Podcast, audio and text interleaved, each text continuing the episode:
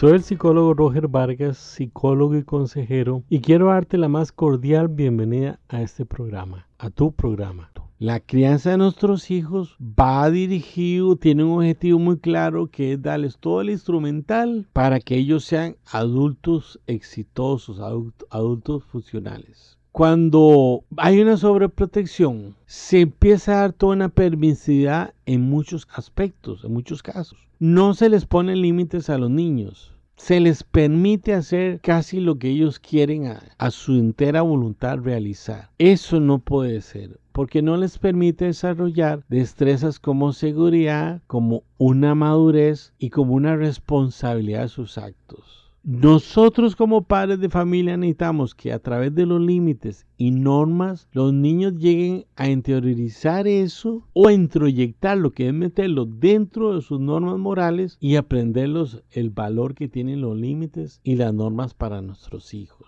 Además de eso, si los hijos violan estas normas, porque no va a haber una consecuencia o consecuencias concretas de parte de los padres de sus figuras de autoridad, entonces vamos a tener graves problemas en nuestros hijos, porque no les estamos permitiendo asumir las consecuencias y de alguna forma indirecta los estamos dañando. ¿Por qué las consecuencias son tan importantes? Porque las consecuencias bien canalizadas sirven para educar y nunca para dañar. El hijo, la hija tienen que aprender que sus conductas tienen consecuencias y asumir esas consecuencias en la vida. Porque si no vamos a tener adultos irresponsables, adultos inmaduros. Un error muy común es pensar que sobreprotegiendo estamos cuidando a nuestros hijos, pero caso contrario no estamos permitiendo, ojo a esta proclama que voy a hacer, que desarrollen una autoestima sana y fuerte. Les recuerdo que hay varios programas anteriores, creo que el número dos, que es sobre la autoestima. Tres programas se grabaron sobre este tema. Les recomiendo buscarlos y escucharlos porque es la autoestima el eje central de la salud mental.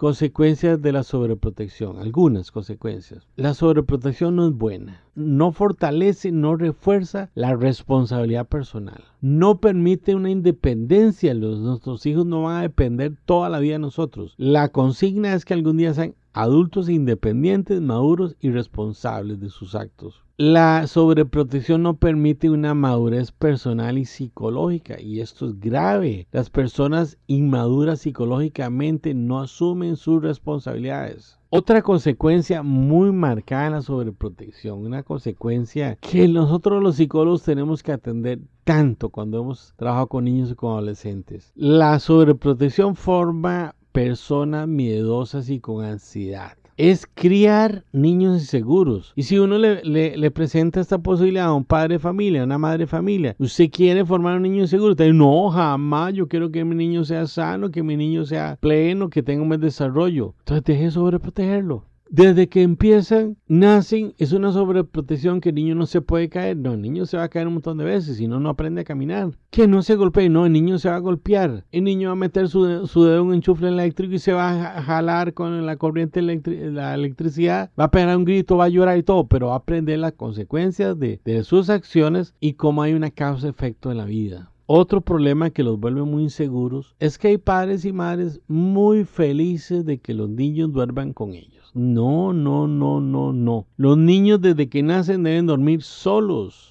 Los niños tienen que enfrentarse a la oscuridad, al temor de la noche. Los niños no deben tener un temor de que hay debajo de la cama. No, los niños, si tienen miedo, papá y mamá van y con una linterna eh, alumbran para que el niño vea que no hay nada y que vuelva a dormir solo. Los niños nunca deben dormir con los padres. Ese es un indicador muy importante de una sobreprotección paterna. Los padres siempre se han asegurado que no sufran por nada, ni se frustren. Eso es un grave error, porque los niños tienen que desarrollar una tolerancia a la frustración. Tenemos que aprender en la vida que no todo es perfecto. Va a haber decisiones, va a haber actos, va a haber consecuencias de, nuestras, de nuestro comportamiento, nuestras decisiones que nos van a hacer sentir frustrados. Pero eso nos va a dar una madurez emocional, una madurez psicológica. Tarde o temprano en la vida de la sociedad les va a hacer abrir los ojos y que ya esos niños van a ser unos adultos que no tienen el recurso personal, el instrumental que les hubiera dado una buena crianza y no una sobre, sobreprotección paterna. Porque cuando ocurre esto puede ser ya lamentablemente muy tarde para que el niño y la niña empiecen a modificar sus comportamientos. Repito, quizás ya es demasiado tarde para que ellos asuman esto. Te vamos a tener adultos inmaduros, inseguros, temerosos, adultos que no asumen la o no tienen introyectado la tolerancia y frustración o el manejo de sus impulsos y se convierten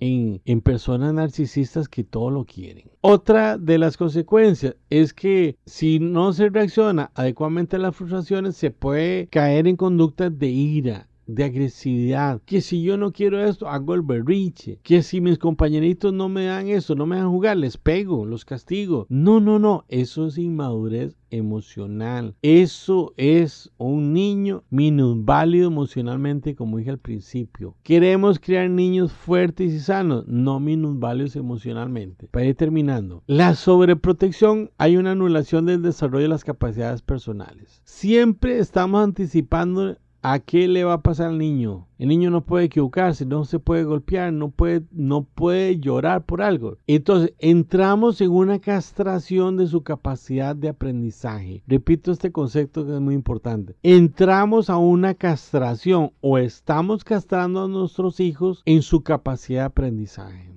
Si no les dejamos caerse, nunca aprenderán qué es lo que tienen que hacer para levantarse con éxito. Las personas aprendemos por consecuencias negativas y positivas debido a nuestras experiencias directas. Causa-efecto. Si lo que yo hago me trae una consecuencia negativa, aprendo a no hacerlo. Si por el contrario me trae gratificación, es reforzado eso y lo vuelvo a hacer. Definitivamente necesitamos que el niño experimente para aprender a manejarse en el mundo y eso le va a permitir ir pasando los estadios de desarrollo con mucho éxito hasta formar personas maduras. Termino con esta frase de la licenciada María Eugenia Rodríguez Delgado, educadora preescolar. Si no educamos a nuestros hijos, la escuela de la calle lo hará, pero sin misericordia lo hará. Entonces, la sobreprotección, eso va a hacer que al final no les permitimos a los niños aprender a frustrarse, a lastimarse, pero crecer.